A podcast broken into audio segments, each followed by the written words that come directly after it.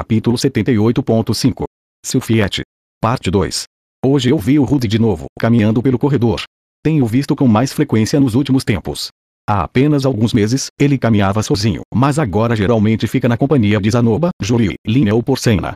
Mesmo assim, eu não consegui falar com ele. Estava sempre ocupada cuidando da princesa. Queria que o Rude me oferecesse ajuda, mas ele não parecia se lembrar de mim. Nossos olhos se encontraram inúmeras vezes, mas ele nunca mostrou sinais de reconhecimento. Devia me ver como nada mais do que um dos assistentes da princesa. Nesse meio tempo, tive que ver enquanto Rude e Porcena saíam para assistir a uma aula de magia de cura.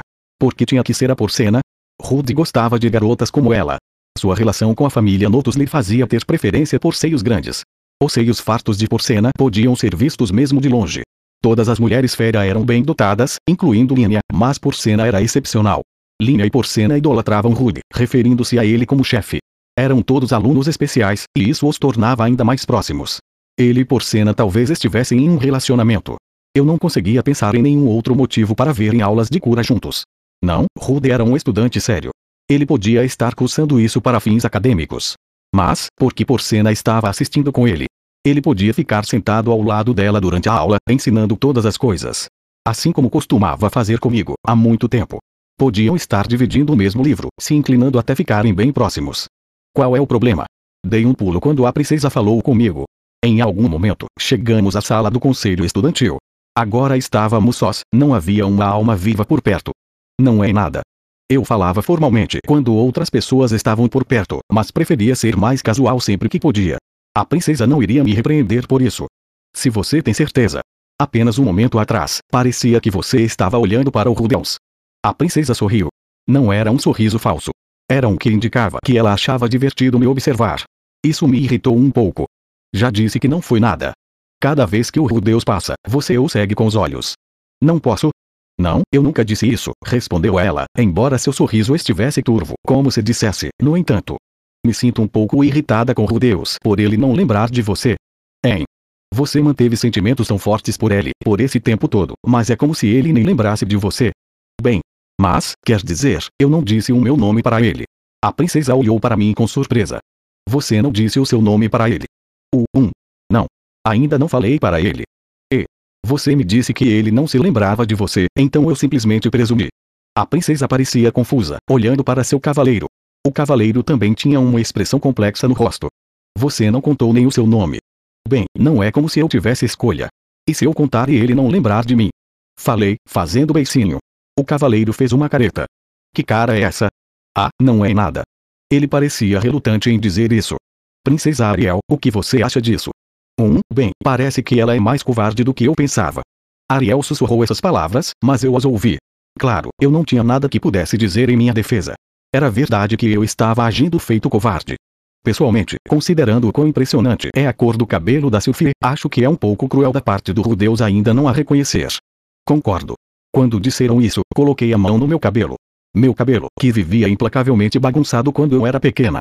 Mesmo assim, não havia como Rude ser capaz de me reconhecer só por isso. Princesa Ariel, gostaria que você deixasse esse assunto comigo, pedi. Luke, você tem alguma boa ideia? Ele é descendente da linhagem Notus. Se você jogar uma mulher com boas curvas nele, tenho certeza de que. Definitivamente não. Meu grito ecoou pela sala. Por um momento, nem percebi o que tinha falado. Foi só porque a princesa e seu cavaleiro olharam diretamente para mim que me dei conta, eu gritei.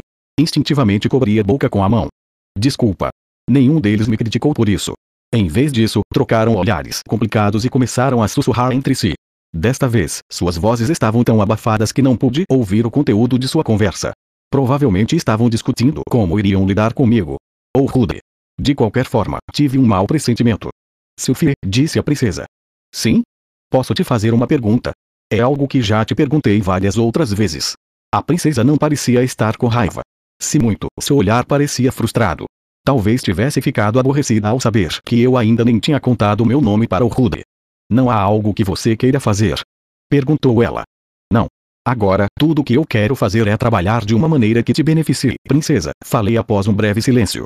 Ao ouvir isso, a princesa ergueu o queixo, como se estivesse olhando baixo para mim.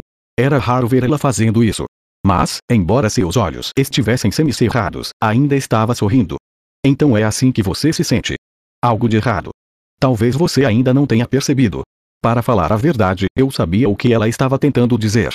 Eu sabia, mas não podia responder com honestidade. Se eu fizesse, seria como uma traição. Sophie. Sim? Olhei para ela. Quando o fiz, ela sorriu. Não foi um sorriso falso igual ao de uma boneca, mas sim um aliviado, do tipo que eu só via uma ou duas vezes por ano.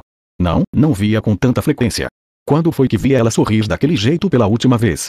Enquanto estava lá, afundando em perplexidade, a princesa disse: Não vou te apressar nas coisas com Rudeus. E também não me importo se você continuar como Fitz. Faça o que quiser. E então me lembrei.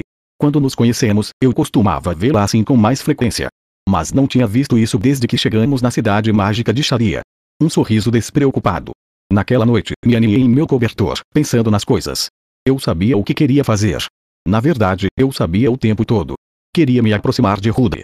Queria que nossa amizade fosse como antes, para compartilhar risos alegres, para brincar juntos, para que ele me ensinasse coisas, para reconstruir nosso relacionamento e voltar ao que éramos. Não queria o mesmo tipo de relacionamento que tinha com a princesa. Queria ser igual ao Rude, ficar ao lado dele, ombro a ombro. Era isso que eu queria no momento. Não, isso era o que eu queria desde que morávamos em Buena Village. Mas com certeza não estava de acordo com os objetivos da princesa. A princesa queria Rude como um de seus seguidores, mas ele estava claramente evitando ela e seus associados. Talvez pudesse sentir as suas intenções, considerando o quão inteligente ele era. Se eu chegasse mais perto dele, a princesa também chegaria, e Rude poderia entender mal. Ele poderia pensar que eu estava fazendo isso por causa da princesa. Ou talvez não. Talvez apenas começasse a adorá-la igual todo mundo, e servi-la e ajudá-la a alcançar os seus objetivos. Uri. Eu não queria isso. Por que não? Eu sabia a resposta. Eu não queria que Rude se tornasse igual a todo mundo. Não queria vê-lo se tornando seguidor dela, se ajoelhando e recebendo os seus comandos. Eu sabia que foi por isso que ela o convocou para a escola, e não apresentei objeções naquela época. Mas Rude era especial para mim e eu queria que continuasse assim. Não queria que ele ficasse com outra pessoa. Não queria que ele servisse a minha amiga. Uri. Ao chegar a essa conclusão mais uma vez, fiquei com muita vergonha. Instintivamente abracei o cobertor com força em volta de mim e me enrolei formando em posição fetal.